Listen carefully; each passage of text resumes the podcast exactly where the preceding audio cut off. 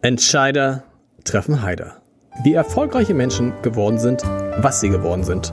Der Podcast.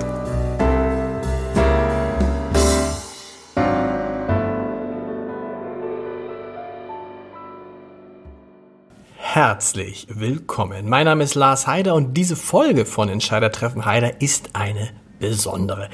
Ich habe Sascha, den Sänger Sascha, getroffen und zwar live vor Publikum, man glaubt es ja gar nicht in diesen Zeiten.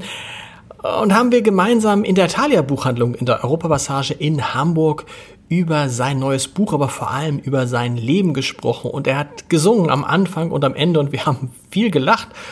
Es geht um den Papst, es geht um Michael Mittermeier und um Sushi und es geht um Tim Melzer und um If You Believe und um, um alles, um Dick Brave. Es, es, es war eine sehr unterhaltsame Stunde. Eigentlich sollte es nur 45 Minuten werden, aber Sie, ihr werdet merken, es geht ganz, ganz schnell vorbei und ihr werdet viel Spaß haben. Und ganz am Ende, das lassen wir einfach drin, da singt Sascha dann auch nochmal ein, zwei Lieder.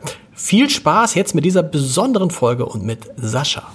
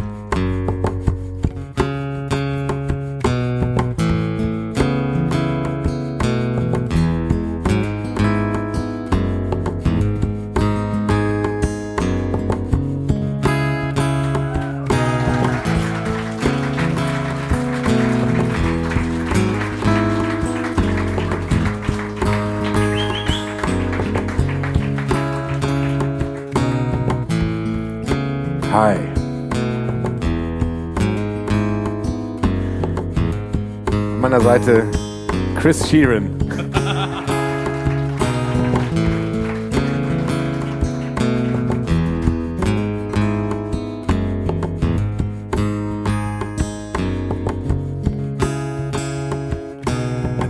It's not a game to play. Your eyes, they show no fear. I burn inside and cannot wait to be the that feels your body close is here to set you free, to hold you near and satisfy your needs. Shiver as I touch your neck, slowly close your eyes. I can't resist you even if I try.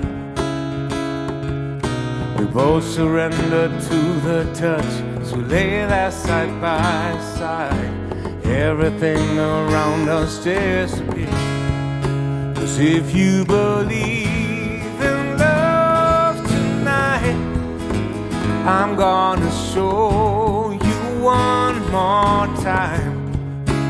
If you believe, then let it out. No need to worry, there's no doubt. If you believe, you believe, then let it out. As you run your fingers through my hair, your lips come close to mine. The tension becomes more than I can bear.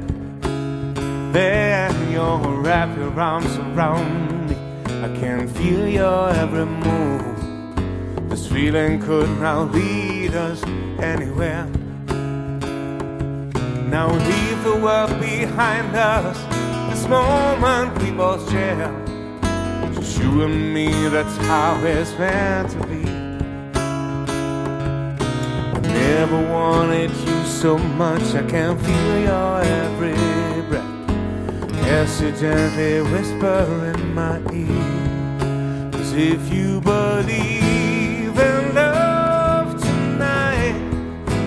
I'm gonna show you one more time.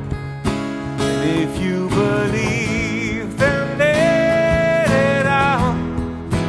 No need to worry, there's no doubt. if you believe, if you believe,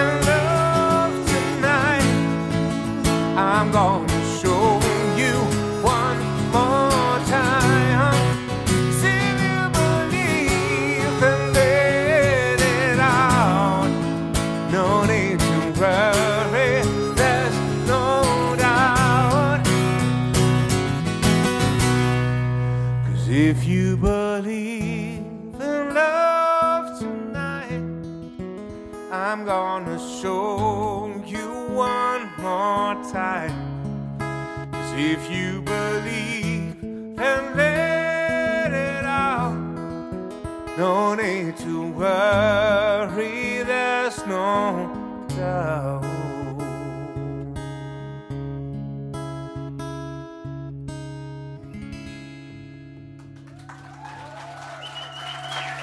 Chris Vega.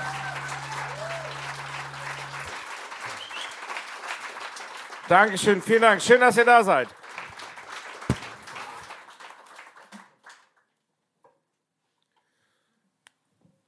Tausche mal kurz hier. Äh, ich sage mal, ich mache das in aller Ruhe. Headset mich nicht.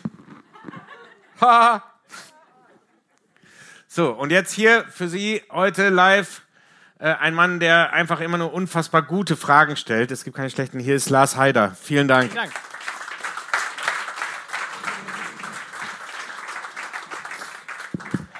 Ja, auch herzlich willkommen von mir. Ich, ich habe gedacht, ihr singt viel mehr. Nur ein Lied.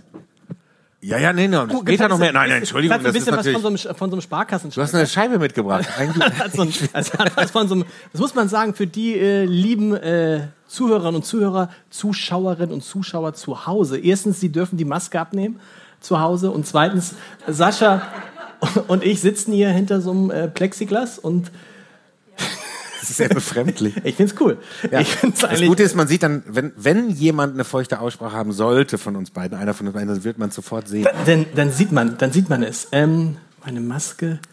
Gibt es da eigentlich schon eine Kunstform? Diese Spucke-Malerei, also sowas für,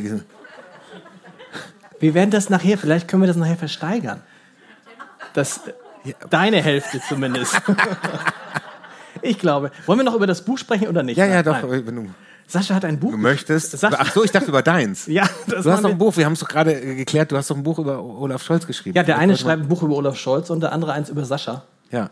Und deins kann man gut lesen. Ich habe es bis zum Ende gelesen. Das ist wirklich. Und ich sag, darf ich es einmal sagen, als ich, als ich die Anfrage bekam, hast du Lust mit Sascha zu sprechen? Ich, oh nee, ein Musiker. Warum? Weißt du, Musiker Corona. Ja, es ist so, in der, in der Corona-Phase hat man das Gefühl. Als man mich fragt, hast du Lust mit Lars Heider zu sprechen? Yes, please. Ja. Das ist ein Ungleichgewicht tut sich auf. Ja, das natürlich, ist, klar. Weil ich jetzt gerade ein bisschen unsicher und und und, und, und Musst du nicht. Musst du nicht. Nein. Ich habe nur gedacht, weißt du, Musiker singen, ja, schreiben, hm. So, und ich hab, ja, ja, total verständlich. Kann ich, ich habe mal von einem, weil Texte werden ja auch einfach, die kommen aus dem Computer. Songli Songtexte macht man äh, lautmalerisch. Das war schon immer mein Ding. Also als Vierjähriger steht auch im Buch, habe ich auch äh, Daddy Kuh gedacht. Das wäre äh, der Vater von dem kleinen Kälbchen. Ja. Daddy, Daddy. Daddy Kuh. Daddy, Daddy Kuh. Und, oder das Kuh, also der Vater vom Kuh ist vielleicht das X.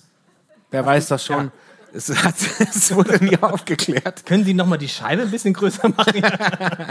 ähm, ich hatte mal einen Musiker, dem habe ich aus seinem eigenen Buch, das mache ich nachher bei dir auch, einen, einen Satz vorgelesen. Und dann guckte er mich mit großen Augen an und sagte, das ist ja ein schöner Satz. Wo haben Sie den denn her? Ja. Und dann habe ich gesagt, den habe ich aus Ihrem Buch. Ähm, und da wusste ich, er hat das Buch nicht nur selber, nicht nur nicht selber geschrieben, er hat es nicht mal gelesen. Du hast es Du hast es. Ich habe es gelesen. ich habe es äh, auch ja. äh, in, also gelesen. Es gibt ja auch ein Hörbuch und das habe ich ja se selbst habe ich mir nicht nehmen lassen. wie lange hast du, wie lange hast du es eingelesen? Also ich dachte, ich bräuchte zwei Tage. Ich habe dann dreieinhalb gebraucht. Wow. Gibt's das, doch, das ist wirklich anstrengend. Also es ist wirklich sehr anstrengend, weil das sind auch sehr verschachtelte Sätze. Und wenn man dann so wie so ein, anfängt wie so ein Schauspieler, so, so diese so Halbsätze, so, wo so ein, so, ein, so ein Punkt ist, aber man eigentlich so ein Komma liest. So, ne? Das ist dann so, also ja, das, ich rede halt so. Und äh, wenn man das dann aufschreibt, dann ist erstmal klingt, sieht das erstmal schön aus, finde ich. Wenn man das aber laut aussprechen muss, das ist schon relativ ähm, kompliziert, kompliziert. hier und da. Hm. Es liest sich gut. Darf ich das sagen? Und ich habe mich dann richtig festgelesen. Ähm, und äh, so lange, dass meine Frau sagte, dann bist du denn endlich durch damit, ich will das auch mal lesen. ähm, und jetzt will meine Mutter. Meine Mutter hat gestern zu mir gesagt, ey, darf ich das Sascha-Buch mitnehmen? Ich sage heute noch nicht. Morgen ja, aber ich brauche es heute noch für diesen einen Satz. Und ich habe auch schon, mein, mein Sohn hat gesagt, Papa, du hast da Sachen angestrichen, darfst du das? Ich hoffe ich, ich hoffe, ich durfte das. Wir müssen über den Titel sprechen, If You Believe, denn das ist ja, das ist eine der ersten Erkenntnisse aus diesem Buch, If You Believe war für dich das seltsamste und schwierigste Lied, was dir jemals angeboten wurde, ist auch übertrieben, weil ich glaube, es war auch eines der ersten Lieder, was dir so angeboten wurde. Und du wolltest es eigentlich nicht singen. Ja, ich hatte meine, ich hatte meine Bedenken. Ähm, es war allerdings, muss ich äh, äh, sagen, nicht das schwierigste Lied, was mir je angeboten wurde. Da gab es noch so ein paar andere.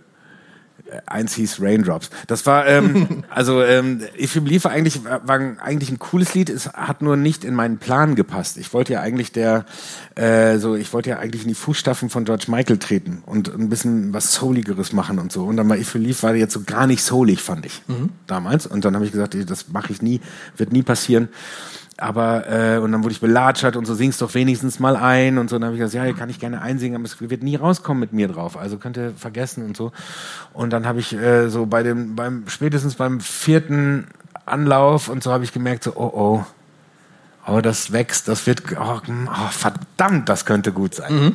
Ja, und dann war es halt äh, wirklich auch äh, international ein Riesenerfolg, was ja ähm, äh, nicht, nicht so äh, gang und gäbe war. Ne? In, in, als Deutscher äh, äh in den 90ern, da gab es, glaube ich, ich glaube nur La Bouche hatten, glaube ich, einen Riesenhit in Amerika. Ich hatte jetzt auch keinen Riesenhit in Amerika mit Ich lief, aber ich bin knapp dran vorbei. aber es war auf jeden Fall, äh, hat, hat mir das sehr viele schöne Reisen und sehr viele schöne Auftritte, skurrile Auftritte auch beschert in diversen Ländern äh, der, der Welt. Und äh, es hat riesen Spaß gemacht. Also es hat mich sehr, hat, hat so viel, dass du jetzt das Buch auch so genannt hast. Das ist ja das ja. Verrückte. If you believe. Aber es passt. Es hat ja in dem Kontext, also in dem, in dem Kontext des, des Songs, der wurde ja lange missverstanden, bis es Michael Mittermeier irgendwann aufgeklärt hat. das ist, das ist Du musst es erzählen, das ist ja ganz wichtig. Ich, ich habe gerade gelernt. Es geht ja knallhart, ja. es geht ja um Fakten. Ja. Fakten, Fakten, Fakten. Und jetzt äh, habe ich das endlich in den Sinn übertragen, den es eigentlich immer haben sollte. Wenn du an etwas glaubst, dann kannst du es auch schaffen. Reise, du hast gesagt, dir hat es viele schöne Reisen beschert. Dein Leben ist eine Reise. Für mich die Zahl aus diesem Buch. du bist bis zu deinem 18. Lebensjahr, Achtung, 25 Mal umgezogen. Ja, ich war ein sehr umgezogener Junge. 25 Mal. Und das zieht sich bis heute. Du bist keiner, der länger so als ein, zwei Jahre in irgendeinem Haus wohnt. Drei bis fünf habe ich auch schon geschafft. Drei bis fünf? Ja, habe ja. ich auch schon geschafft. Aber erzähl mal, wie ist das mit 25 Mal umziehen in also, 18 Jahren? Als, äh, ich, also als Kleinkind kriegt man das gar nicht so mit. Ne? Ich habe ja die auch mitgezählt, wo ich die noch mhm. mitgekriegt habe, die Umzüge. Und dann so später so als Teenager war es nicht ganz so oft, aber es war dann immer, also ich, es klingt auch immer so, als wäre ich durch die ganze Welt umgezogen. Ich war ja kein innerhalb, Diplomatenkind, sondern innerhalb von halt Nordrhein-Westfalen, kann man innerhalb sagen. Ne? der Soester Stadtmauern eigentlich. Also es immer nur Wollte ein bisschen netter Wohnung sagen. Ja. Einmal war es Bad Sassendorf, das ist drei Kilometer entfernt. Und dann das weiteste ist 20 Kilometer entfernt, das war Lippstadt. Und das war schon fast wie eine Weltreise. Mhm. Da war ich in einem anderen Kosmos für ein halbes Jahr und dann bin ich wieder zurück. Und da habe ich damals die, habe ich ein Riesendrama gemacht, ne, in Soest. Ne? Dann habe ich die Schule verlassen und so. Und dann so, oh Gott, und alles und mit Weinen und mit, ich komme, ich komme wieder als gemachter Mann und so. Ne? und ein halbes Jahr später meine Mutter wieder den ja. verlassen und dann irgendwie so, ah, okay, ja, und dann in die gleiche, also ins gleiche Haus. Also wir haben in der gleichen Straße, da wo ich nie wieder hin wollte, deshalb war ich ja so glücklich, dass wir weggezogen ja. sind, da wollte ich nie wieder hin. Und die Wohnung war im gleichen Haus, nur zwei Etagen höher. Die, also es war die gleiche Wohnung ja. im gleichen Haus, also nur halt zwei Etagen höher. Und das war dann so, das war wirklich beschämend. War da, da habe ich dann da nochmal die Schule gewechselt. Also ich habe nicht nur, also wir sind zwar umgezogen wieder, aber in das gleiche, in das gleiche Territorium, ins gleiche Haus. Ähm, und ähm, da, da habe ich dann die Schule gewechselt, ein bisschen aus Scham. Also ich bin nicht wieder zurück auf die auf das äh, äh alte Gymnasium gegangen, wo ich wo ich vorher war, sondern habe extra ein anderes genommen. Und du solltest eigentlich gar nicht aufs Gymnasium gehen. Du hast, das fand ich unglaublich, du hast eine Hauptschulempfehlung bekommen. Nicht, weil es unglaublich ist, eine Hauptschulempfehlung zu bekommen. Ich finde, das ist schon das, stattlich, wenn das, man daher kommt, wo ich herkomme. Das kann man. Hauptschulempfehlung nein, schon mal so. Das, das ist, gar nicht. So, der Junge, der könnte das schaffen. Also wenn sie ihn ordentlich, äh, dann äh, kann der Haupt, kann, kriegt der. Das ist gar nichts Schlimmes, aber nee. es lag nicht an deinen Leistungen. Nein, es lag daran, dass die, äh, ich glaube, ich würde sie mittlerweile ein bisschen in Schutz nehmen. Äh, dachte, wenn alle meine Freunde auf die Hauptschule gehen, dann sollte ich doch besser auch in der äh, Sozialisierung bleiben ja. und mit meinen Freunden auf die Hauptschule gehen. Sonst würde ich ja vielleicht einsam vereinsamen auf dem Gymnasium, keine neuen Freunde finden und so. Aber es war äh, es war anders und äh, zum Glück hat meine Mutter sehr gekämpft dafür, dass ich dann den äh, äh, dass ich aufs Gymnasium gehen konnte. Ich musste allerdings eine Art Casting machen. Mhm. Also bevor also ein Eignungstest. Und äh, da, da, das war, da war dann, das weiß ich noch, da war der Direktor von diesem Gymnasium, altehrwürdiges Gymnasium und so, und der saß da und hatte dann so eine, so eine Soest, hatte Soest, so, also aus so, aus so äh, Holzsteinklötzchen aufgebaut da, ne? Und so, und dann waren so alle Kirchen da und so, und ich sollte alle Kirchen benennen. Auch die, die nicht da waren. Mhm. Oder nicht mehr. Und das habe ich dann irgendwie hingekriegt und dann war ich so, hatte ich den, ja, alles klar, das ist ja alles Blödsinn, was die Frau gesagt hat. Ähm, der Junge ist äh, durchaus äh, begabt, auch fürs Gymnasium. Aber die, deine Mutter musste. Ich sollte sie alle Lügen strafen. Deine Mutter musste richtig dagegen protestieren. Ja, das war, also gut, ja. Sie ist ja. dann da hingegangen und hat gesagt, was soll der Quatsch? Und dann. Und hat die äh, Lehrerin gesagt, ach, äh, ich will ihm mit, von seinen ihm eigentlich was Gutes trennen, tun ja. und so und und äh, ja, da gab es also ein Riesentheater, Riesenaufruhr und dann hat meine Mutter sich darum gekümmert, dass ich halt ein Vorsprechen beim äh, beim Gymnasium bekommen habe und bin dann angenommen worden. Wir haben gerade über die Reisen gesprochen. Das war mir auch nicht klar. Du kommst aus einer Familie, wo Reisen das Normalste von der Welt ist, nämlich aus einer Schaustellerfamilie. Das heißt, die sind immer unterwegs gewesen. Auch deine Mutter, also mütterlicherseits ist es eine Schaustellerfamilie. Meine Lieblingsfigur ist da Opa Schneider. Du schreibst Opa Schneider, elf Kinder, von denen wir wissen, das letzte mit 72. Ja, die letzten beiden. Die letzten, die Zwillinge. Ja, mit einer 17-jährigen Frau. Ich ja. glaube, die waren jetzt nicht so ganz. Also ich würde sie jetzt nicht, ich habe sie nicht wirklich richtig kennengelernt, aber so, ich denke mal 72, Okay. Wenn sie wenigstens umgekehrter Fall, also Zahlendreher gewesen, 27, ne? genau. dann wäre es noch auch schon schräg. Aber hast du, du hast Opa Schneider richtig kennengelernt noch? Ja, richtig kennengelernt, ja. Der war, ähm, also er war äh, klein, also sehr klein, aber das ist so ein bissiger, so ein bissiger Typ, ne? Der hatte auch immer, also meine ganzen Onkels, die so von der, aus der Schaustellerfamilie, wir hatten ja in, in Soest diese Allerheiligen Kirmes, eine sehr bekannte Kirmes, ein sehr bekannter was sagt man denn in Hamburg? Sagt man auch Kirmes? Nee, man sagt Jahrmarkt? Dom in Hamburg, aber Dom ist auch komisch. Das ist für Hamburg. ist ja nur ja, Dom. Kirmes verstehen wir. Kirmes verstehen Sie? Kirmes? Wir Ja, Kirmes? die Leute verstehen Jahrmarkt? Jahrmarkt. Jahrmarkt. Jahrmarkt. Jahrmarkt. könnte man in Jahrmarkt. nächste Reggae-Nummer könnte ich. Jahrmarkt!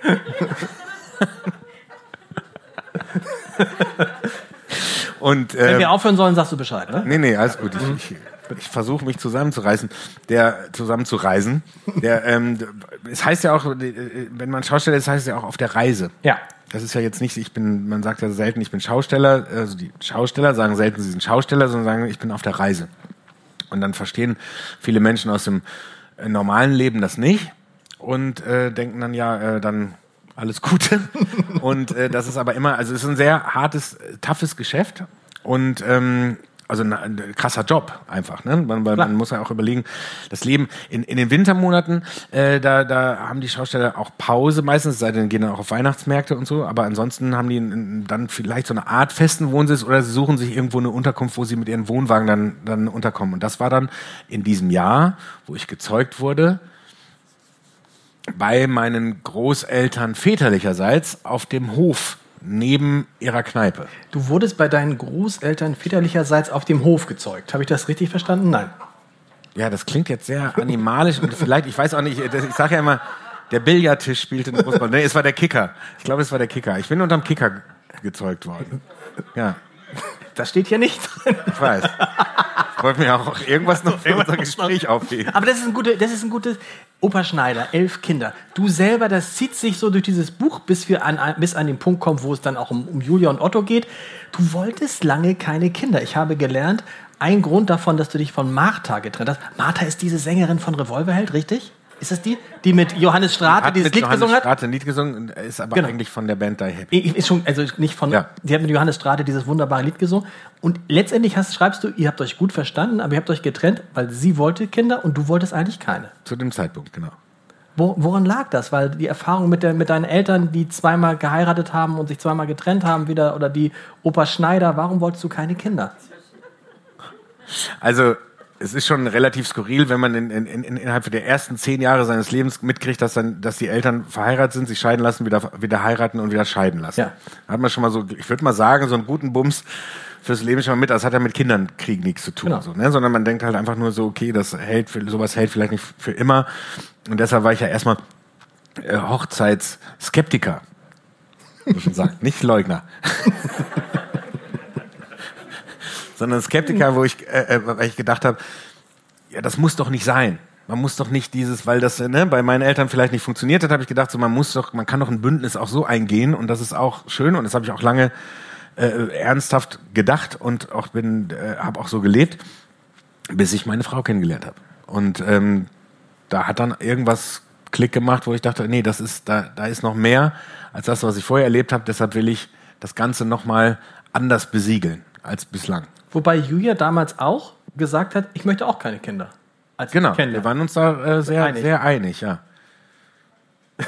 ja, gut. Wer erklärt das später? Wer erklärt das später? Otto? Papa, Mama, wer wollte mich eigentlich am dollsten von euch beiden? Äh, keiner. Ich glaube, es ist gut so. Okay. Ist toll. Wir kommen, also wir kommen nachher natürlich nochmal zu Julia und zu deinen Freunden. Wir müssen auch ein bisschen über Musik sprechen, weil das finde ich so schön für alle, die so ähm, ähm, wie Sascha und ich so sagen wir, rund um 1980 geboren sind. Ich glaube, das kann man so sagen, ne? Ja, das Ja. zweite Mal. Du, du, du machst so viele schöne. Ich bin ein großer Fan von Elvis und du schreibst, Elvis ist eigentlich derjenige, der dich zur Musik gebracht hat. Also Elvis und, Achtung, und Howard Carpendale.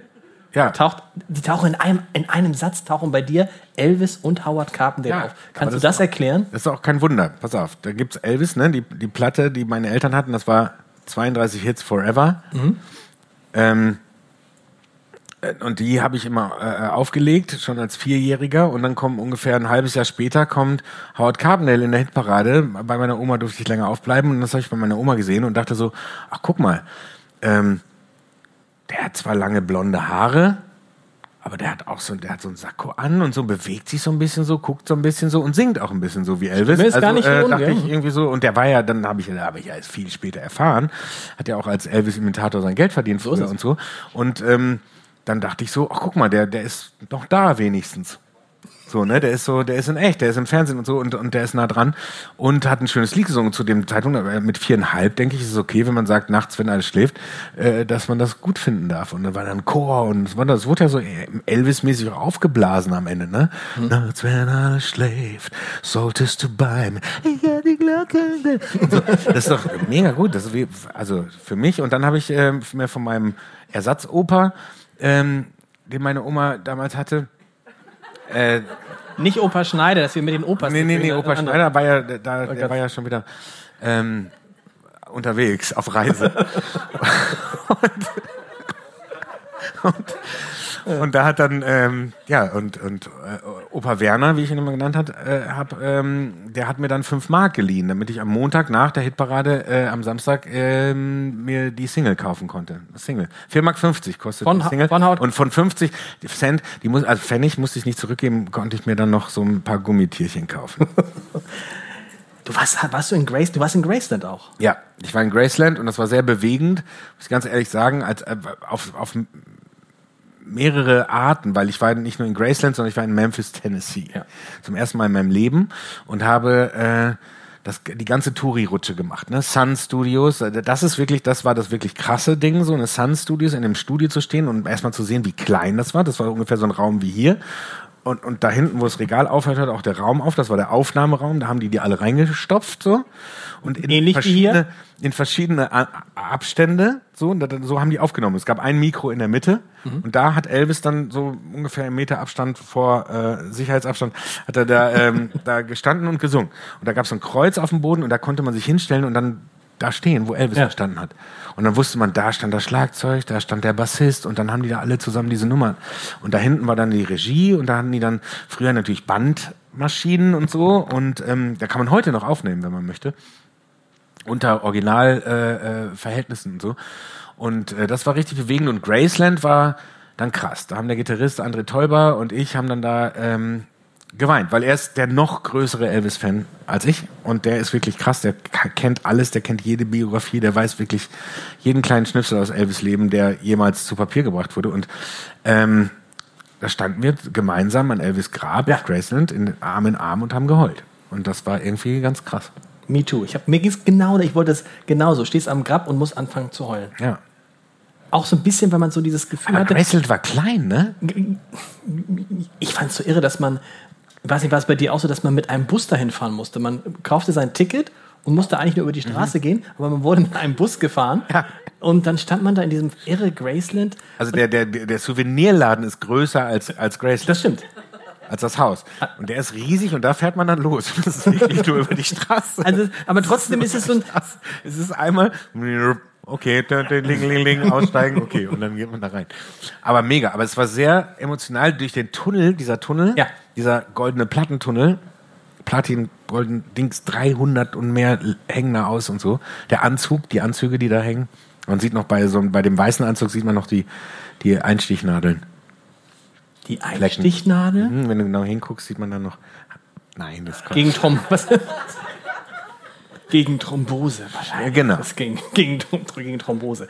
Ähm, also das war, das muss ich sagen, ein großer Traum. Lustig, auch in die Buch kommen da solche Lieder vor wie der Kommissar und eisgekühlter Bommerlunder. Das hat man ja irgendwie in unserer Jugend hat man ja praktisch jeden Tag einmal mit irgendwelchen verrückten Freunden eisgekühlter Bommerlunder gesungen, zumindest auf irgendwelchen Partys. Ja, es lief immer. Das ist irgendwie so, das war, ist eher so mein, ich war jetzt nicht so Fan, aber es lief immer und dann hat man das einfach dann auch mit, mitgemacht, ne? Weil es, es war War wirklich. einfach zu merken auch. Ja, es ist so Kinderpunk, ne? Ja. Kennt schon von den die sehr jungen äh, Zuschauerinnen und Zuschauer, kennen das schon gar nicht mehr. Kinderpunk, habe ich das gerade gesagt. Ähm, Klasse 9. Weil ich, ich springe ein bisschen mit der Hauptschule. Das haben wir von. In der Klasse 9 hattest du fünf Fünfen und eine Sechs? ja. Das stimmt nicht. Doch, doch, das stimmt. Das war immer Markus Lanz. Das glaube ich nicht. Das glaube ich nicht. Das glaube ich. Das glaube ich ähm, nicht.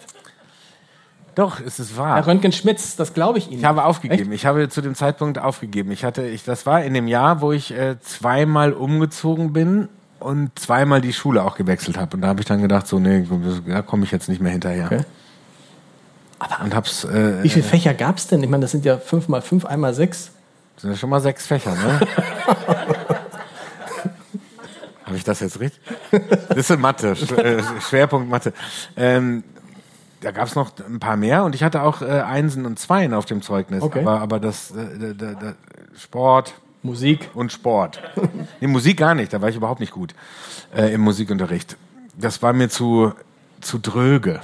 Das war mir irgendwie, das hat mir keinen Spaß gemacht. Deshalb habe ich da nicht so richtig mitgemacht. Aber Kunst, ich konnte damals super malen. Das ist man heute nicht mehr. Ähm, und ich habe, nee, lustigerweise hatte ich dann zum Beispiel in Physik dann einfach auch meine zwei. Aber das ähm, nur, weil es mir echt Spaß gemacht hat.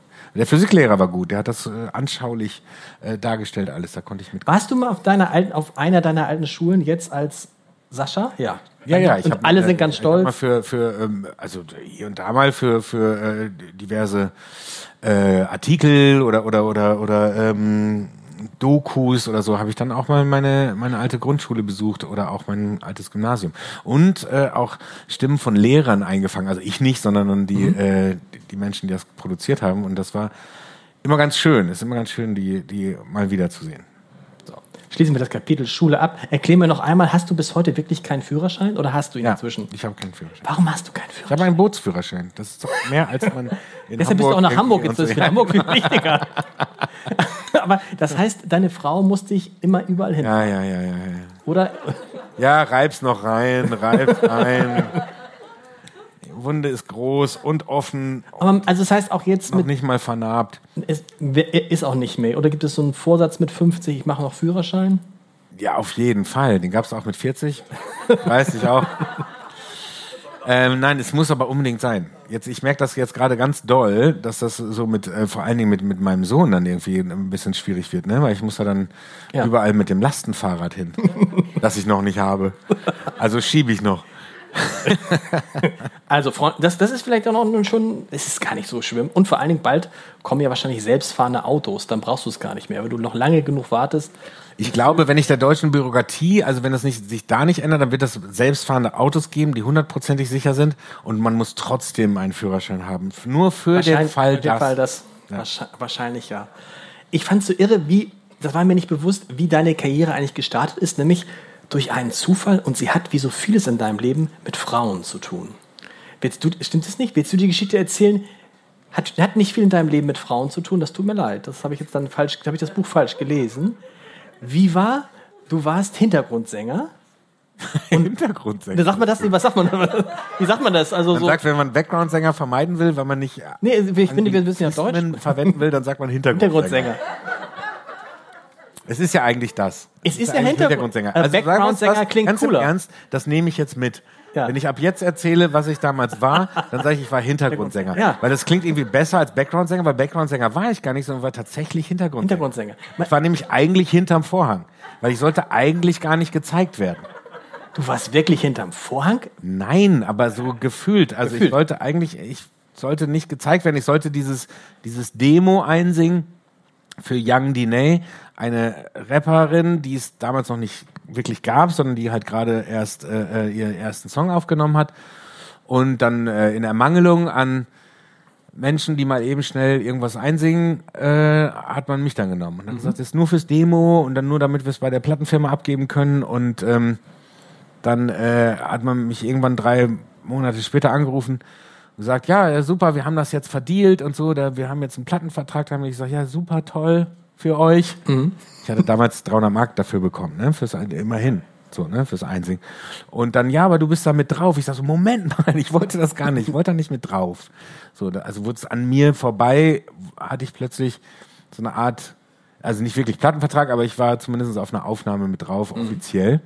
Und das wollte ich aber eigentlich gar nicht und deshalb habe ich da damals gesagt, ich will nur, wenn überhaupt, als irgendwie Vocals bei Sascha und nicht als äh, Featuring. Das war nicht so schlau von mir, aber ich hatte, ich habe gedacht, nee, ich will ja eigentlich was Eigenes machen. Und dann hat sich das irgendwie umgedreht und dann, ja. Und aber die Geschichte, die stimmt, ihr wart in, bei Viva im Fernsehen, es wurde gefilmt und dann tauchtest du irgendwie kurz auf und dann glühten bei Viva damals noch die Telefone. Wer ist der Leg Junge? mal. Wer, Festnetz. Digga, was geht ja, die Faxe, die Faxe, die ging im Minutentakt raus. Wer bis ist, das der, Papier alle war. wer, ist der, wer ist der Typ da hinten? Oder haben Ja. sie dich noch kurz. Und so ging das dann los. Also laut Viva damals sind die Telefonleitungen zusammengebrochen tatsächlich, Okay. nachdem ich meine 20 Sekunden First Time im Fernsehen hatte. Das war sehr seltsam, weil ich wurde, weil die Kamera, also es gab eine Interviewsituation und, und Fatima, wie sie eigentlich heißt, und, und Mola Adebisi. saßen zusammen im Interview und es gab äh, ein, ein paar Ränge mit ein paar Zuschau Zuschauern und dann gab es irgendwann Zuschauerfragen und eine Dame fragte dann, äh, ist denn der Typ in dem Video auch der Sänger? Und ich war mitgefahren, um mir diese ganze Kulisse und das Ganze mal anzugucken, vorbereitend auf meine vielleicht mal irgendwann Solo-Karriere und so und bin ich mit zu Viva gefahren, durfte mitfahren, wollte mal gucken und so. Ich war völlig ungeschminkt mit Haaren auf halb acht und so, weil man mich so eine Stunde vorher angerufen hatte, wir holen dich jetzt gleich ab.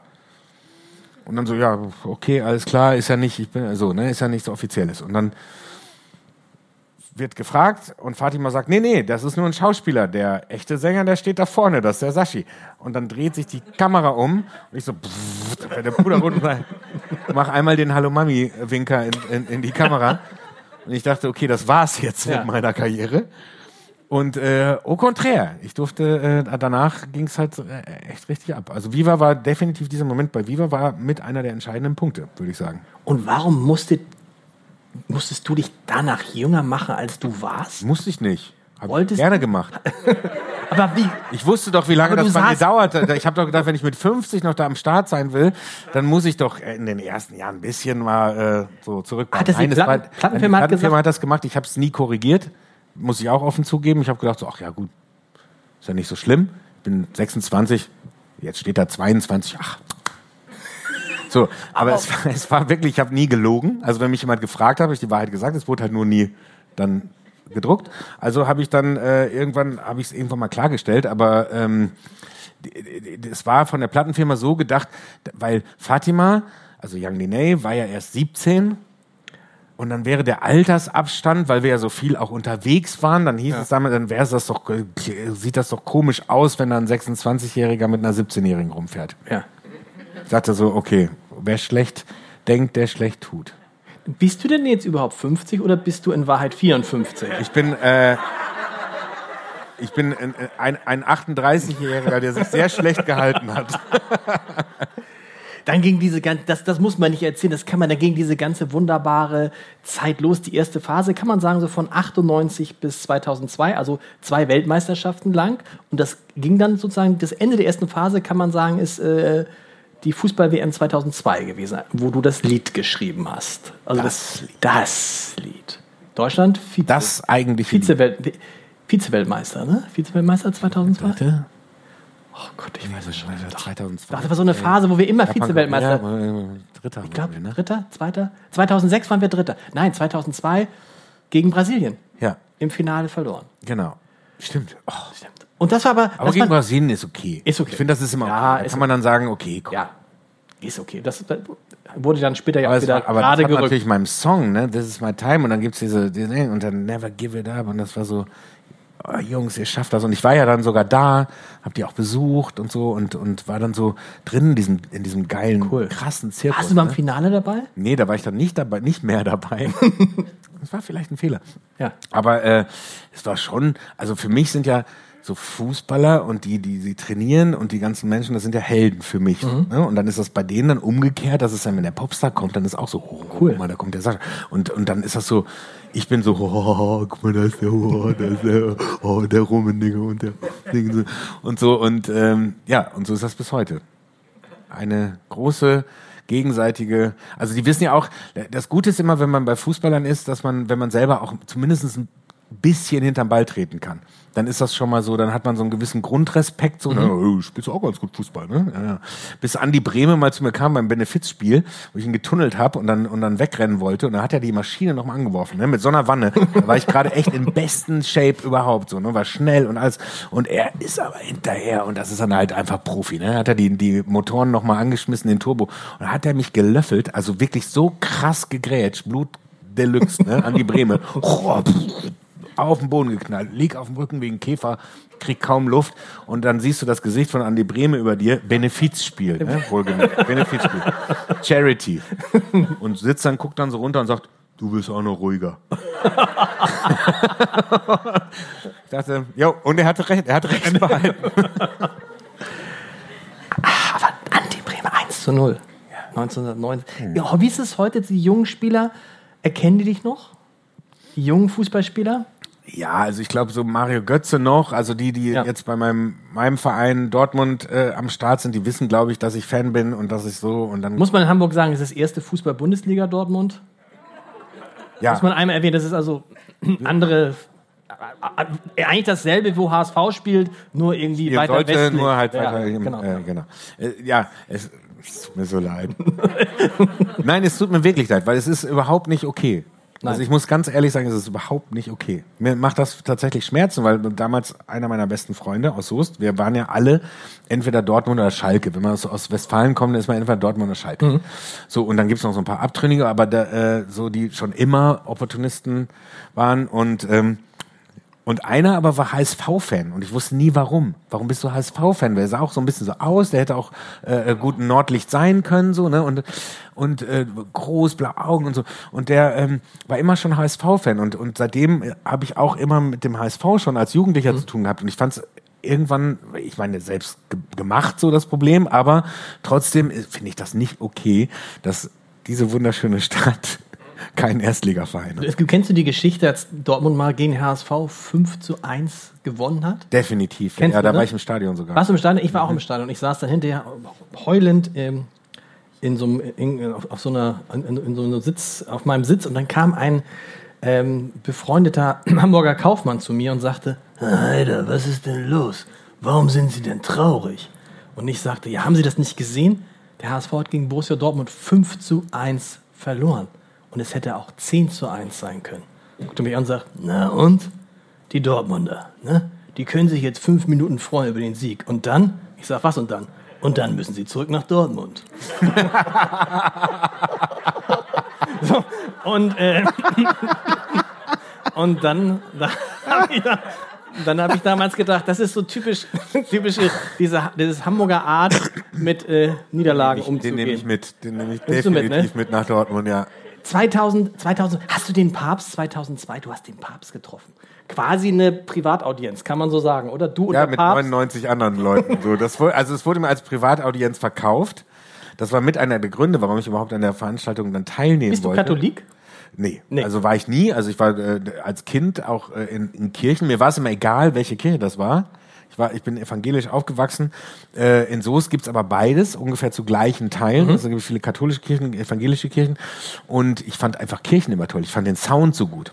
Ich habe mich oft nachmittags alleine in Kirchen gestellt und habe gesungen. Einfach nur, weil ich den, den Raum so schön finde, den Klang so schön finde. Und er hatte auch eine Zeit, wo mir das äh, egal war, ob jemand Pastor oder Priester oder irgendwas war, so, das war katholisch, evangelisch, war mir egal. Ich habe aber äh, ähm, als Kind sehr gerne und habe sehr viele Bibelcomics gelesen. Ja, das hast du schön erklärt. Ja, klar, das super. und David und ich kenne die ganzen Sachen und so. Das ist besser als in der Bibel, weil Bibel als Kind super schwierig äh, zu lesen und super schwierig zu verstehen. Und da gab es dann Comics dazu und dann hat man das irgendwie ein bisschen besser. Ich war eh so ein Comic-Typ und dann hat man, damit hat man mich gekriegt dann.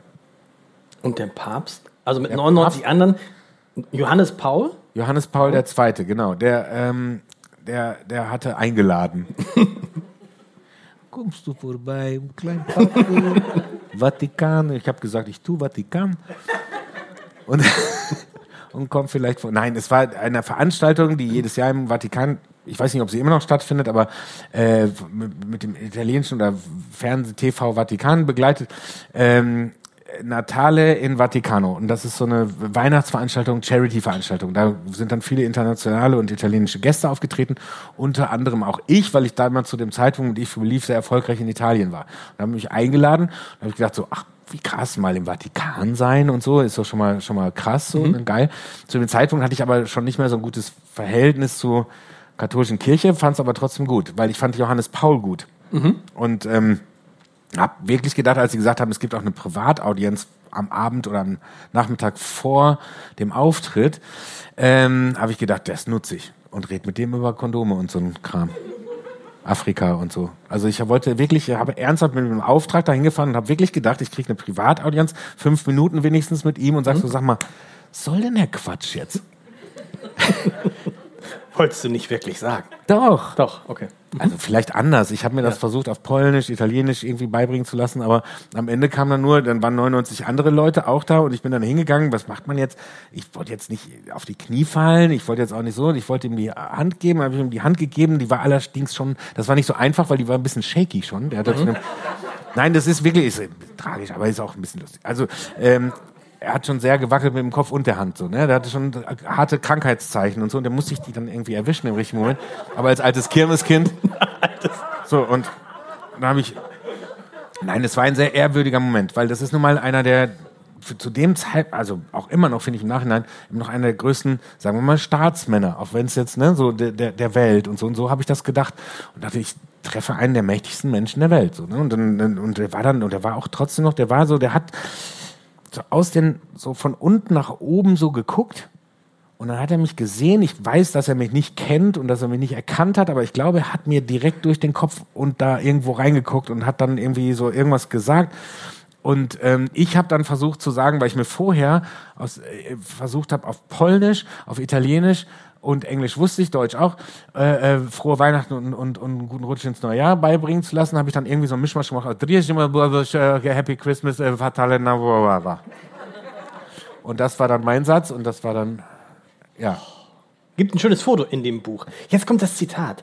Seite 183, weißt du, kennst du das Zitat auswendig? Ich muss eine Brille. Seite 183 Hast du habe ich schon- muss- so du hast noch- auswendig, habe ich so ja? drauf. So drauf, ne? Ist das Beste, ist das Beste. ich nenne es ich das, auch. Ich nenne es das Friedrich, Gut, dass du dir diese Seite, also dass du das genommen hast. ich nenne es das Friedrich Merz Zitat. ähm, Was? Ich habe über Steuererklärung geredet? Ansonsten habe ich im Lauf der Zeit erkannt, dass Erfolg kein Dauerzustand sein kann. Er verläuft in Wellen, kommt, geht, verändert sein Gesicht und wird manchmal von Etappen durchbrochen, die man erst als Enttäuschung empfindet, die später aber doch einen besonderen Stellenwert bekommen. Fand ich einen schönen Satz. Nicht der einzige. Wer hat den, gem Wer hat den- wo, woher hast du den? Den geschrieben? Ich glaube, er steht auf Seite 183. Ja, ja Herr Maffei. Ähm, ähm, was ich sagen will, was ich sagen will, Was soll das? was soll das? Warum sprichst du mich da noch an? er sollte hier keine Rolle spielen, mein Freund. Wir hatten ausgemacht, dass das nicht zum Thema gemacht wird. Das schneiden wir. Es ist sowieso, es ist alles Seite erledigt. 183 ist die einzige Seite, die ich ausgelassen habe. Ansonsten habe ich alles gelesen. Ich sehe morgen schon, ich sehe schon auf diesen, auf diesen, auf diesen, Oh ganzen, Gott, auf diesen, auf diesen ganzen Ja, ja. Sascha macht sich über den Papst lustig, weißt du? Ja. Mhm. Sehe ich schon auf diesen Reichweitenportalen. Sascha Papst verkauft sich gut. Ja. Ne? Schlimm. Und dann auch das Trio äh, Meta Paffei, Maffei Howard Harpendale. und Elvis. Jetzt ernst. Wollen wir noch ernst? Nein. Aber ich fand es interessant. Also, Und Maus 2002, du hattest so eine Art Burnout. Also, irgendwie warst du mit deinem Leben auf jeden Fall nicht zufrieden und hast dich entschieden, ich muss jetzt diese Sascha-Episode mal nicht beenden, aber unterbrechen. Und hast gesagt: So, pass mal auf, wir machen jetzt ein Abschiedskonzert von dieser Phase meines Lebens. Und das mache ich als irgendwie so ein Rock'n'Roller. Ja, Dick Brave. ist daraus entstanden, ja. Aber es sollte eigentlich, und das hat mich als großer Dick Brave-Fan, ähm, der ich habe erst durch das Buch erfahren, dass du das bist. Irre. Ich dachte immer, es ist Howard Carpendale. Nein. Ähm, als, als großer Dick Brave-Fan habe ich gedacht, ja, das ist natürlich eine geniale Marketing-Idee und wow, und nochmal noch mal eine Schippe drauf und noch mehr GEMA und hast du nicht gesehen? Nee. ein Geheimnis verraten. Ja. Es ist Ray Garvey. Okay. Ähm, aber es war eigentlich deine Auszeit. Es war eigentlich deine Art, Pause zu machen, war Ja. Dick Brave zu sein. Ja, Deine Reha, deine Therapie, Verrückt, was ne? immer. ja.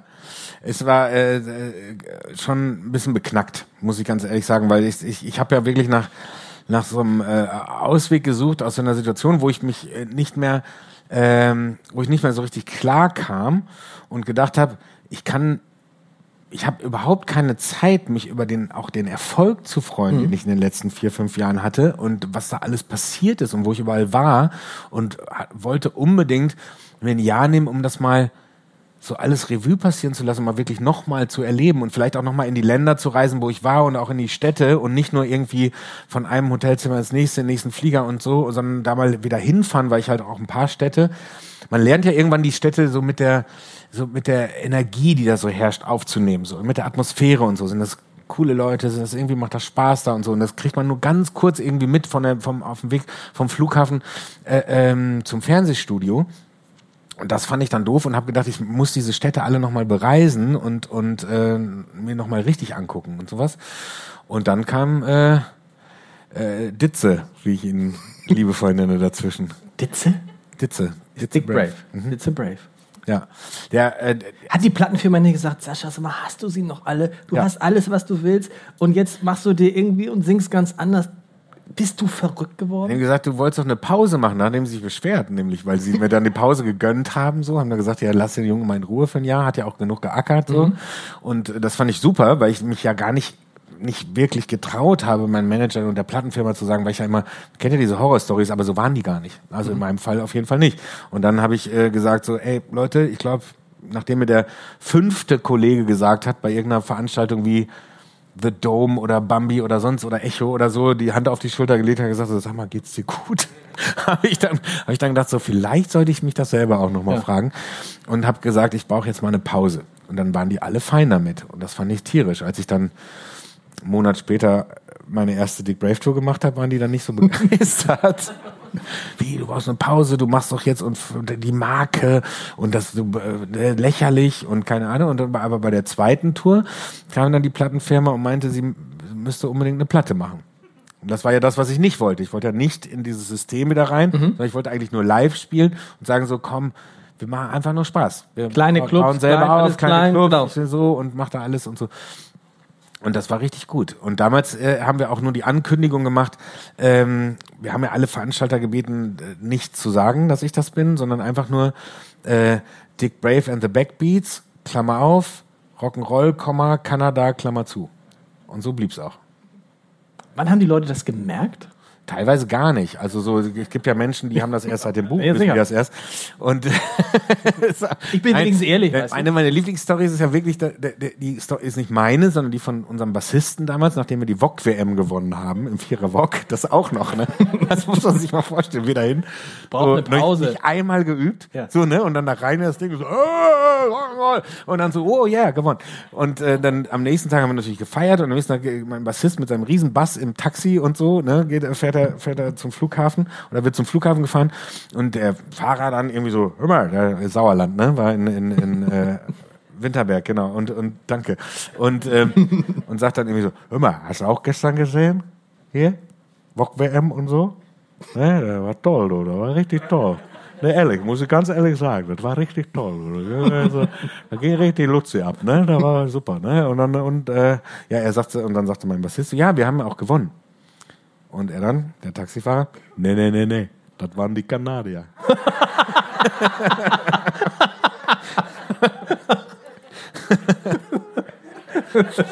also, okay. ja, Ja. ja, so war Du das. musst was trinken, du trinkst zu wenig. Ja? Ja, ja schon pullern. Das ist das Problem. Nein, nein, nein, nein. ja. Ähm, Bruch. Wo? Stockwerk höher? Oh, schlecht nicht mehr. Jetzt. Ähm, war das dann für dich trotzdem irgendwie erholt? Also konntest du das, was du hattest, weil du es gemacht hast? Also dieses Gefühl, irgendwie nicht glücklich zu sein, ist das durch Dick Brave wiedergekommen? Definitiv. Also es war nicht nur das, sondern es hat mir ganz neue Wege eröffnet für das, was auch danach kam. Also ich war ja nicht nur, ich musste ja meine Gefühle sortieren. Es ging ja nicht darum, dass ich nicht glücklich war, sondern ich, ich wusste es nicht. Und das hat mich, glaube ich, verrückt gemacht. Bin ich jetzt zufrieden mit dem, was passiert ist, oder muss ich irgendwas ändern? Ich hatte gar keine Zeit äh, zu sortieren und zu sagen, äh, bin ich jetzt an dem richtigen Platz oder ist das jetzt, muss, muss ich irgendwas ändern? Und Dick Brave hat halt dafür gesorgt, dass ich einfach eine Musik genommen habe, die ich als allererstes in meiner Kindheit gehört habe, zu meiner gemacht habe und gesagt habe, okay, jetzt nur for fun. Und egal was passiert, es wird immer Spaß sein. Und wenn es irgendwann kein Spaß mehr wird, dann höre ich auf. So, wenn es irgendwann in die, in die gleichen Mühlen gerät, so. Und bis da, bis zu dem Zeitpunkt, wo wir das letzte äh, Abschlusskonzert in Dortmund-Westfalen hatte, äh, alle hatten, da habe ich gesagt, bis hierhin macht es noch Spaß und alles, was jetzt kommt, wenn jetzt die Plattenfirma kommen, los, wir legen gleich ein Album hinterher und wir machen gleich hier und dann Welttournee und keine Ahnung, da hatte ich dann, da habe ich gesagt, nee, das, das soll das ja nicht sein. Mhm. Soll ja das Kleinod sein, was ich raushole, wenn ich wieder Bock habe, sowas zu machen. Und Dick Brave zu sein, ist lustig, aber geht auch nicht auf Dauer, ne? Weil irgendwann kommen ja die Leute und sagen, ja, sprich doch mal normal und so, wir wissen doch, dass du der Sascha bist und so. Und dann macht das ja keinen Spaß mehr. Weil dann bin ich ja in der Rolle und dann spreche ich Denglisch und dann, äh, und dann muss das auch so sein. Und wenn die Leute anfangen zu entlarven oder einen entlarven zu wollen, so, so denken, hä? Das ist jetzt weird, so, ne? Oder Zeitungsinterviews auf Denglisch zu geben, Telefoninterviews auf Denglisch. Das war dann irgendwann irgendwie so, hat so ein bisschen für eine Zeit lang was so, oh nee, ich glaube, da muss ich jetzt auch mal wieder raus, kurz aus der, aus der Nummer. Was bist du seitdem eigentlich? Wer bist du seitdem? Und wie viele? Ja, aber das ist ja so. Also du warst, du warst vier Jahre Sascha, du warst, wie lange war die Dick Brave Zeit? Das waren zweimal zwei Jahre ungefähr. Also auch vier Jahre. Und seitdem bist du?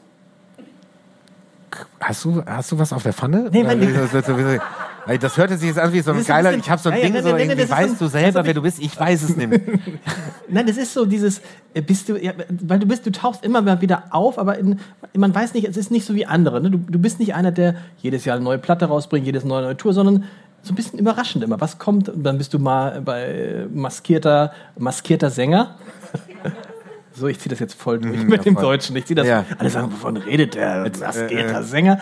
Also, das heißt, du willst, was ich wissen will, ist, du willst verhindern, dass du in diese Mühle in irgendeiner Form wieder reinkommst. Du willst nichts machen, was diesen alten Rhythmus wieder aufnimmt. Doch, doch, ich möchte das schon. Also ich habe nichts dagegen, sondern ich möchte aber trotzdem immer, immer Sachen machen, die jetzt gerade, die mir gut tun oder die, die mir Spaß machen und hoffe natürlich, dass es auch anderen Spaß macht. Es ist nur, ich liebe Musik machen. Es ist nur nicht so, dass ich mich immer, immer nur auf ein Genre total fixieren möchte, weil ich liebe Popmusik. Es ist äh, das, wo ich mich am meisten entfalten kann und, und am meisten Spaß habe. Aber ich liebe eben halt auch Rock'n'Roll-Musik und solange das nicht miteinander vereinbar ist, also bei, bei, bei äh, und, oder nehmen wir jetzt die neue Show, die ich mache, die ist halt, die wird eher in Richtung Las Vegas gehen. Das wird große Showband und, und Tänzer und, und Tänzerinnen und So Frank Sinatra-mäßig? Treppe runter und so. Ja, aber nicht nur, sondern das ist auch sowas. Ne? Und dann wird's ja gleich wieder nur Swing. So, das soll es ja auch nicht sein, sondern es ist eher so diese, diese, diese, diese Bandbreite zwischen Elvis und Frank Sinatra. Was da alles so drin ist. Ab im November, ne? Im November, Genau. im November. und solche Sachen machen, Projekte machen dürfen und so. Und das, das habe ich mir einfach irgendwann äh, so genommen. So wie ich es halt irgendwie meine. Und, und ähm, ja, und das äh, tut gut. Das ist einfach irgendwie so, so macht es für mich Sinn. Wollen wir noch über deine Freunde und über deine Frau sprechen und über deine Familie? Bei den Freunden ist es so irre. Wenn ich ein Buch über mich schreiben würde, dann wären da irgendwie so meine Freunde sind, was ich, der Jan und der Sören und so, die kennt kein Mensch. Bei dir sind es Michael Mittermeier, Ray Garvey, Klaas Häufer Umlauf, Tim Melzer. Bam. Bam. So. Alter. Yes. So. Du alter Hintergrundsänger. Was man so als Hintergrundsänger alles für Freunde haben kann, oder? Wie ist das denn? Wie kommt das denn? Das sind ja, das sind ja, äh, das sind ja teilweise Leute, die, die, wo man den Namen schon mal gehört hat. Auch. Ja. Wie, also, Verrückt. Oder ist es so, wie, wie, wie, also fangen wir mal mit Michael Mittermeier. Habt ihr euch mal wahrscheinlich irgendeine Echo-Preisverleihung, man sitzt in der Ja, Bühne? ich, ihn, äh, ich weiß gar nicht, ob ich das erzählen darf. aber- Doch. Ja. nee, ich sag mal, ich habe mir vom, vom, vom äh, äh, Nach der Papstsache ist eigentlich sowieso alles egal, ehrlich das ist gesagt. alles egal, ne? Ja. Also, ähm, nein, aber ich habe ihn mal gerettet. Auf einer, ich sage mal, äh, ich habe ihn gerettet auf einer Echo-Verleihung und ähm, vor dem vor dem sicheren äh, Ver, Ver, Verderben. Und seitdem äh, waren wir sehr gut befreundet. Nein, wir waren natürlich vorher schon. Er hat mich Was hat, er, damals was, eingeladen. hat, was, hat, was hat er? Er hat, den, er hat die Bühne nicht gefunden. er, hat, äh, er hat das Sushi nicht vertragen. er hat das Sushi nicht Ja, vertragen. ja, das sollte man mit Jägermeister auch nicht zusammen in Kombi. Wie hat sich, er hat sich, er hat sich hinter der Bühne, ähm, Krieg so Ärger. er hat sich hinter der Bühne, hinter der, so- was ist da passiert? Michi, es tut mir leid. Irgendwann musste es raus. Er hat sich verschluckt an dem Sushi. Ja, ja, er hat sich so. verschluckt am Sushi und, ähm, und da habe ich ihm ordentlich auf den Rücken geklopft und dann äh, habe ich ihn wieder mit reingenommen in, in, in, in, auf die Verleihung. Bei der Echo-Verleihung gibt es Jägermeister und Sushi oder gab es? Ich, also so ist meine Erinnerung. Ich weiß nicht, ob es im selben Jahr war, aber Und dann hat er gesagt, jetzt sind wir Freunde, damit du es nie jemandem erzählst, was passiert ist. genau. Genau. Und jetzt äh, war es das wohl. Michael Mitter, Glashäufer. Ich sag, ich will immer Umland sagen bei Glashäufer Ja. Umland, aber heißt ja Umlauf. Ja, ja, der häufig was umläuft, will ich immer sagen. Aber das stimmt auch nicht. Also er ist, äh, ja, äh, wie, wie, Was ist, was, was, was, wo so. musste der sich? Was hat der getrunken? ähm, Klaas, Klaas war ja früher Viva-Moderator. Stimmt. Und da habe ich natürlich ihn äh, über dieses Medium leider nicht mehr so richtig am Start, was ich schade finde. Also Musikfernsehen fehlt mir auch ein bisschen. Also dieses Musikfernsehen auch mit Moderatoren, die auch ein bisschen erzählen und einladen und so. Ähm, und da habe ich ihn kennengelernt, fand ihn extrem sympathisch und so sind wir uns über die Jahre halt immer wieder, aber erst richtig befreundet, nachdem er äh, äh, aufgehört hat. Und ähm, aber waren uns immer so, also so passiert das halt. Ich glaube, wenn man viel unterwegs ist und ähm, Leute dann auf so Veranstaltungen trifft, dann ist man sich entweder sympathisch oder nicht so sympathisch und die, die man sympathisch findet, da tauscht man Nummern aus und dann trifft man sich vielleicht auch mal privat. Was, wenn das nicht geht, dann macht man irgendwelche Fernsehshows, wo man dann Leute einladen kann, die man lange nicht gesehen hat oder macht irgendwelche Touren, so wie wir es mit äh, äh, Christmas Chaos oder damals Live in Swing gemacht haben. Wir, ey, wir sehen uns so selten, lass uns doch zusammen auf Tour gehen. So. Oder man tritt in Fernsehshows auf als maskierter Sänger und in der Jury sitzt ein guter Freund, nämlich Ray Garvey. Ja. Und was hast du dem denn die fünf Wochen ging das, ne? Mhm, Was hast du dem? Hattet ihr keinen Kontakt in den fünf Wochen? Doch, doch. Das war ja Und hast du denn nicht mal gesagt, Ray, sag mal, dieser Typ, der da singt, mega. Nee, ich musste, irgendwann musste ich, äh, also mein erster Auftritt äh, bei The Masked Singer extra eine, so eine K-Pop-Nummer genommen, die, wo ich dachte, und dann die auf Metal gebürstet und gedacht, das wird auf jeden Fall keiner, also selbst Ray nicht und so, ne? Und dann komme ich zurück in die Garderobe, nehme so meinen Helm ab, ähm, gucke aufs Handy und er schickt mir ein Foto, die haben da so, so, so, so, so Bilder, ne? So, so ein Katalog, also so ein, so ein, welche Zeichnungen von den ganzen äh, Menschen, nicht Menschen, von den Kostümen, also von diesen Dingern, die auftreten. Und da stand dann unter meinem Bild, also vom Dino, stand dann I know you. Und das hat er fotografiert und mir geschickt in die Garderobe. Das heißt, er wusste es. Nein, er hat das wahrscheinlich an drei bis fünf andere Leute geschickt. Das ist ja das Game so, ne? Das Ah. so. Game ist dann, dass man irgendwie das dann irgendwie versucht rauszufinden. Und ich habe dann während meines zweiten Auftritts habe ich eine, eine SMS vorbereitet, die dann meinen Assistenten, während ich aufgetreten bin, abschicken lassen, damit die Ray bekommt und äh, so, hey, äh, später noch treffen auf einen Drink, äh, irgendwie so, äh, so. Bist du in Köln? Aber wie, wie, habt ihr euch nicht, das, wie wird das denn gemacht? Äh, Die Garderoben, sind ein anderes Haus oder was? Oder, oder Das ist das gleiche Haus, wir sind ja komplett in, in schwarz. Also wir haben Kapuzen, wir haben alle die gleichen Sachen. Okay. Ich hoffe, dass sie sie zwischen. Ich weiß nicht, ob sie sie immer waschen. oder immer, wenn der- ich immer die gleiche kriege oder ob das dann verteilt. Also, na, möchte ich jetzt gar nicht drüber nachdenken. Also Kapuze, Ski, oh, so- sorry, Skimaske, Skibrille, Handschuhe, Jogginghose, schwarze Turnschuhe und so. Also waren immer komplett so und so sind wir durften nur so durften wir da rein Okay. in dieses Gebäude und nur in der Garderobe, die einzeln abgesichert und so, äh, durfte man äh, die Maskerade fallen lassen. Ist nicht riskant daran teilzunehmen, wenn man nicht gewinnt? Absolut. Ein Gefühl, was du nicht kennst, aber Doch, doch. Ich, ich, also ich, ich hätte, also ich sag, ich sag mal so, ich habe mir vorgenommen, also was man sich nicht vornehmen kann, weil das ist ja nicht in meiner Macht. So, habe ich mir gesagt, entweder ich fliege als erstes raus oder ich komme ins Finale. ja. So und das hat dann äh, glücklicherweise funktioniert.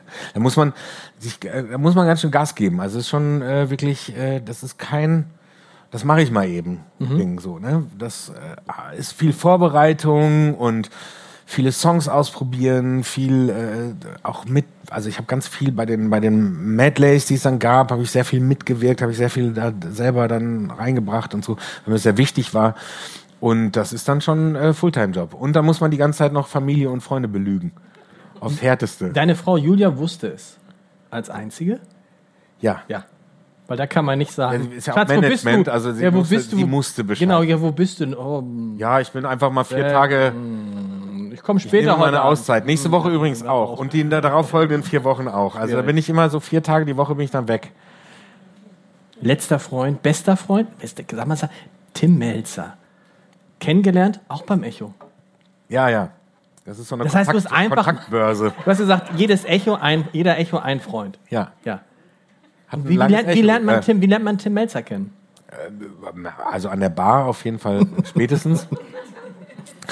Ansonsten muss man einfach nur äh, äh, dem, also wenn man, wenn jemand lauter ist als die Musik, die bei solchen Partys läuft, dann muss man da hin und dann weiß man auf jeden Fall, das kann eigentlich nur Tim Melzer sein. sein. Der dann heute Patenonkel von Otto, für die, die das nicht wissen, Otto ist dein Sohn, Trauzeuge. Und er hat dich mit Julia, seiner Frau, zusammengebracht. Das ist ein ganz tolles Kapitel. Ich habe es äh, neulich schon mal gesagt. Ein tolles Kapitel. Das ist eine Liebeserklärung, ein bisschen an Tim, sehr stark an Julia und sehr stark, was ich toll finde, an die Familie von Julia. Weil du schreibst das so, dass der Vater von Julia sozusagen, der auch so eine Art Vater ist, für dich geworden ist. Und das ist ja sozusagen das größte Kompliment, was man der Familie seiner äh, Frau machen kann. Kann das sehr, äh, kann das sehr nachvollziehen. Ähm, aber wie, wie habt ihr euch kennengelernt? Ähm, Tim hat irgendwie in der Bullerei mal eine Party gemacht. Aber da hat, Eine er Julia, hat, er, hat er Julia jetzt noch nicht ausgewählt, sondern Julia war auch eingeladen und du warst eingeladen. Äh, Julia war eingeladen, war aber gar nicht eigentlich da. Die war, war auf einer ganz anderen Party und dann hat irgendwie ihre, ihre Schwester, glaube ich, gesagt und ihre Freundin, "Du, komm, wir gehen noch darüber in die Bullerei. Also es war wirklich sehr, sehr Schicksal, sehr Fügung. Wir kannten uns vorher, wir haben uns vorher schon gesehen, also Blicke äh, kreuzten sich und so, aber äh, war noch nie so richtig die Gelegenheit, dann auch mal, ist jetzt auch nicht so unbedingt mein Ding, so dann hinzugehen und so, hey, hey hallo. Nicht? Nee. Aber noch nie. Aber ist es nicht so, hey, hallo, ich, also, da, du stehst, ich stell mir vor, ja du klar, stehst dann da irgendwo. hey, du weißt sicher, wer ich bin. und? Nee, ist mir zu schnullig. Und? Aber nee, du, aber steht man nicht da so als Pop-Superstar und dann so, ist er das, ist er das, oh Gott, ist er das? Das ist er doch. Na, das auf jeden Fall. Und man hört auch das Gezische. Ist und dann, ja, ja, da Ist sind sehr viele Zischlaute drin. Da, da ist das. Und das wäre furchtbar. Ich stell, das ist gar nicht so. Man steht da und die Mädchen gehen, Mädels dann gehen vorbei und sagen, pff, ja, Sascha. Nee, das, das, das kann nicht sein. Ja, ja, aber so ist es ja auch nicht. Äh, zumindestens, also es kommt, es kommt drauf an, es gibt ja auch so Städte, so wie Berlin, wo, wo dann absichtlich ignoriert wird. Ja. In Hamburg. ich weiß nicht. Ich glaube, ich spinne, ich weiß, wer du bist. Ist mir doch egal, ob der hier ist. ähm, nee, es ist, äh, ja, aber das, das Wichtigste ist so, also ich habe schon früher das nicht so gerne, so das Ansprechen, ich habe eher so drauf gewartet, dass irgendwas Cooles passiert so und, und dann, Also hat Julia dich angesprochen. nee, ich habe sie angesprochen, dann äh, in dem, Stimmt, in steht dem hier drin. Fall. Da bist du endlich. Genau, da bist du endlich. Du hast nicht im Ernst gesagt. Da bist du endlich. Da die, bist kommt, du- die, steht, kommt auf dich zu und bist sagt, da bist endlich. du endlich. Da bist du ja endlich. Ja, so, das war, war aber das Gefühl, das ich in dem Moment hatte. Und dann hat sie gesagt, Mann, ich, ich bin übrigens Julia. Weil du wusstest den Namen ja nicht, oder? Nein. Oder hast, stopp, hast du nach dem Namen überhaupt gefragt? Wir Wann- sind erstmal direkt zur Bar gegangen. ja.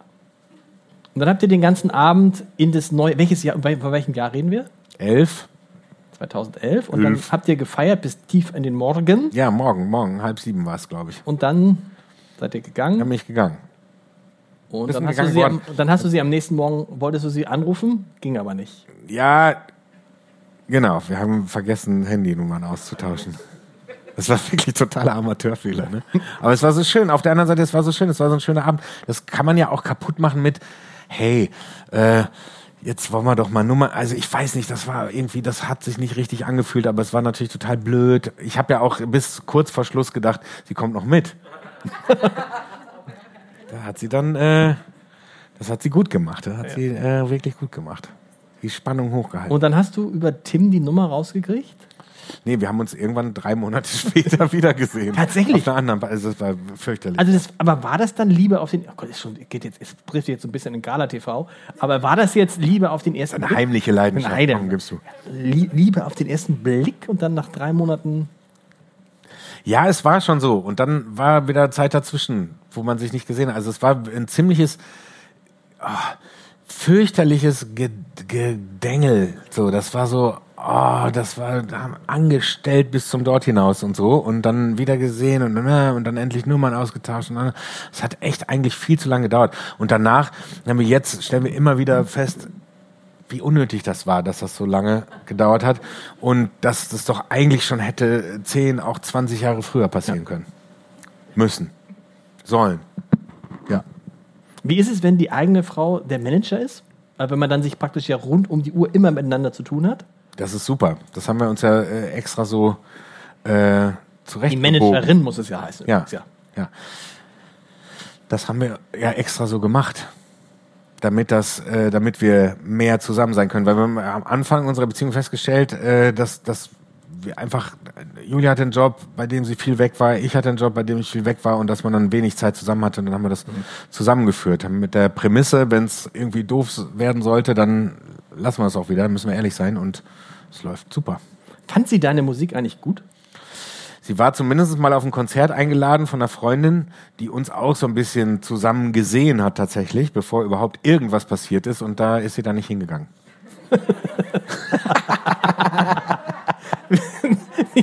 Sitzt da hinten. Ja. Ja, ja. Das heißt, wenn du zu Hause dann mal was singst, ist dann auch, Nein, Julia ist auch wirklich meine wirklich beste Kritikerin, weil, weil sie bekommt auch die Songs, die ich mir ausdenke, mit, mit, mit Leuten äh, als erstes zu hören und ist auch wirklich eine Bank. Also so, wenn's und äh, ist, ich würde nicht sagen hart im Urteil, aber, aber ehrlich. Und das finde ich gut, weil anders wäre es ja auch blöd. Dann wäre es ja auch eine, wäre sie ja eine schlechte Managerin, wenn du nicht sagen würde, da geht doch noch was oder das könnte doch und den Song finde ich aber besser und so. Wenn man nicht der gleichen Meinung ist, ist es okay. Ich finde, das muss auch dann mal so sein. Und dann, äh, ich bin, lege aber sehr viel Wert auf ihre Meinung. Was vor allen Dingen auch, auch musikalisch. Und äh, sie hat einen sehr guten, sehr guten Geschmack. wenn sie da hinten auf die Uhr guckt, heißt das irgendwas? Ja, das heißt, wir müssen jetzt äh, langsam so. Das kann man. Wir kommen, wir kommen, äh, wir kommen langsam zu Ende. Wir haben schon gesagt, Hast du Hemd, Hemd mit eigenen, mit Dingsbums, wie heißt das noch? Äh, Das- Stickerei? ja, ja, da wie, wie heißt muss das? das man- wie, heißt ist das, das wenn man das Initialen. Initialen. ja, ja, ja. Wow.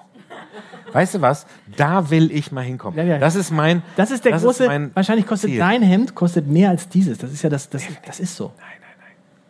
Das will ich haben. Möchtest du das jetzt haben? Überall, ja, ja. Wir haben uns von Freunden, habe ich zum 50. Geburtstag, habe ich ein, ein, äh, ein Wappen, ein Familienwappen geschenkt bekommen. Das kommt jetzt überall drauf. Das ist noch krasser als nur die. Ja, aber es ist ohne, aber es ist ohne Manschettenknöpfe. Das ist aber, das kostet glaube ich drei Euro reingestickt oder so. Jetzt kommt Julia. Muss, man- muss man jetzt wirklich jetzt glaube ich jetzt, jetzt zeigt sie.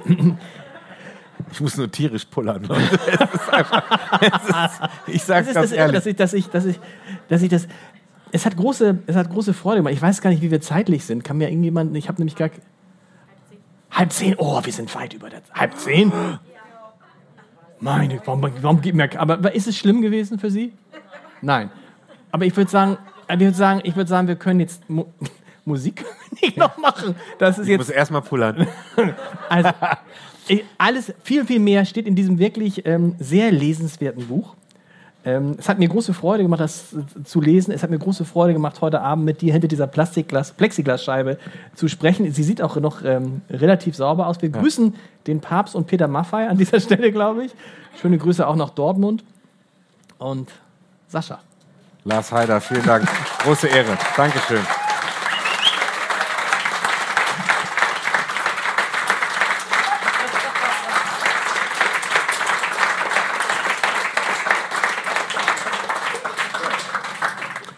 Jetzt singt er noch was, ne?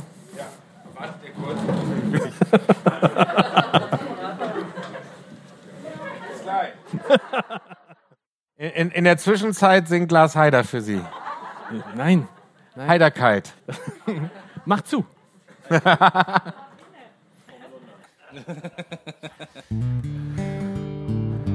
So, ich möchte nochmal wirklich äh, vielen Dank sagen, dass ihr hier seid. Vielen Dank für die Einladung. Sehr schön, ist meine erste Sache dieser Art und dann war es noch so besonders und einen Riesenapplaus nochmal und vielen Dank an Lars Heider für dieses tolle Gespräch. Vielen Spaß gemacht. Und bis bald im, im Wein-Podcast.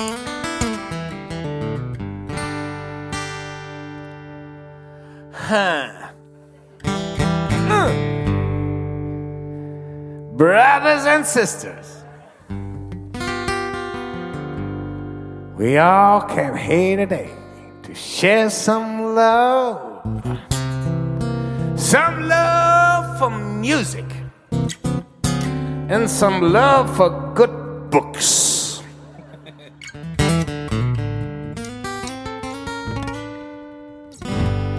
So can I hear that on me today? Can we hear a little hallelujah? Ich weiß, es ist so ein bisschen wie einer, so mit so einer Posaune, ne? So gedämpfte Posaune.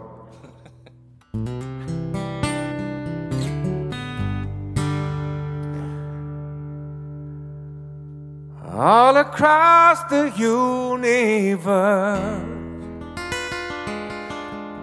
every boy and every girl is looking for this thing called love.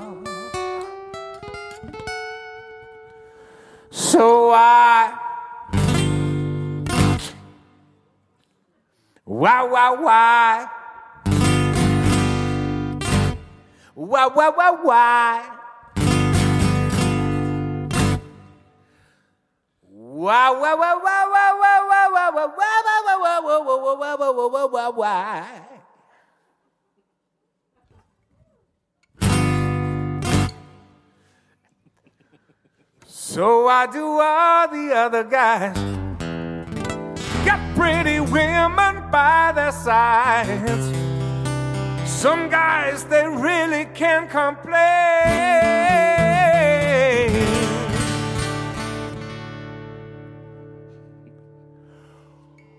Ooh, every night I lay awake and cry.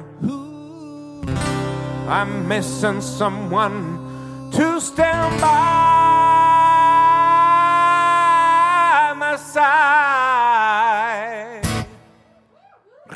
Cause I feel lonely, lonely, lonely, lonely. You're the one and only that makes me feel so blue.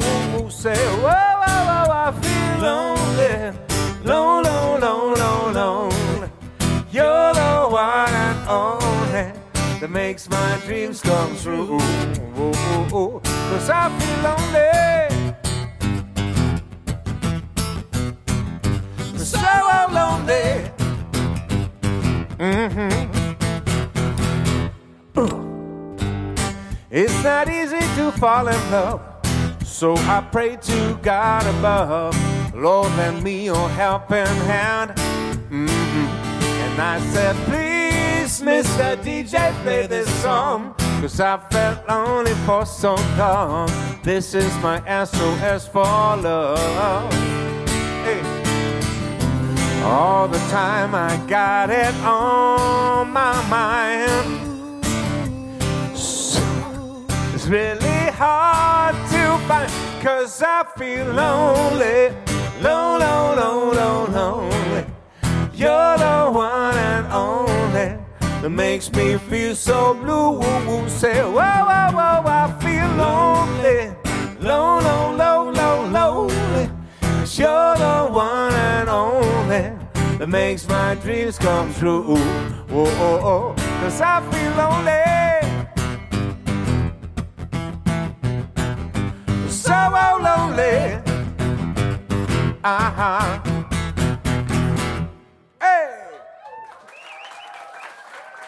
Dankeschön, vielen Dank.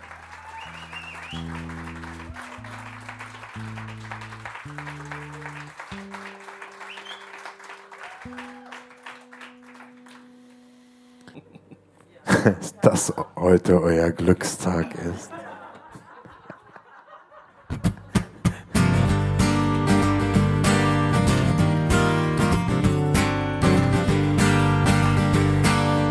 Oh, messieurs, dames, tout alors, euh, mon cher des Français, vous êtes très joli, merci beaucoup. You're looking lost, and I don't know the reason. All that I know is that you should not be. Don't run away. The time is now, the place is here. The Talia Buchandlor. First time hesitate For this is very urgent. I'm in a state in which I should not be. It's up to you to let a minute save your day. Show me what you got. I know you got a lot, so don't you let it slip away. Just show me what it takes to hold you. Baby, no one told you. Trust me when I say today's your lucky day. Today's your lucky day. Mm. Dear diary, I'm on my way to madness. She don't belong to mediocrity. I let her know that I have never been so sure. So show me what you got. I know you got a lot, so don't you let it slip away.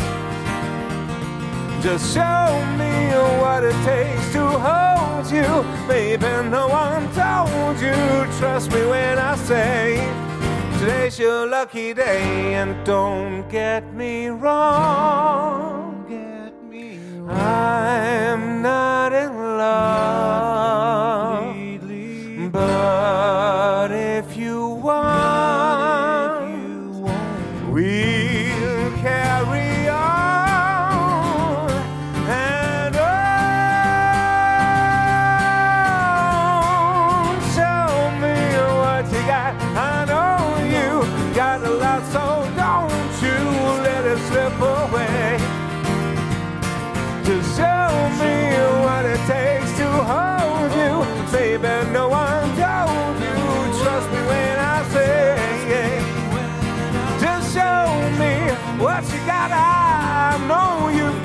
Lot, so don't you let it slip away.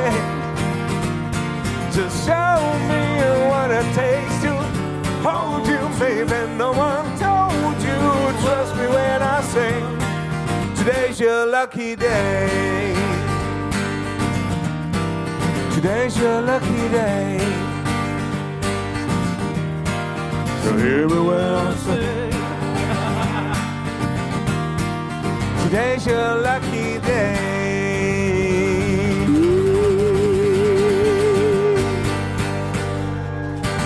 Dankeschön.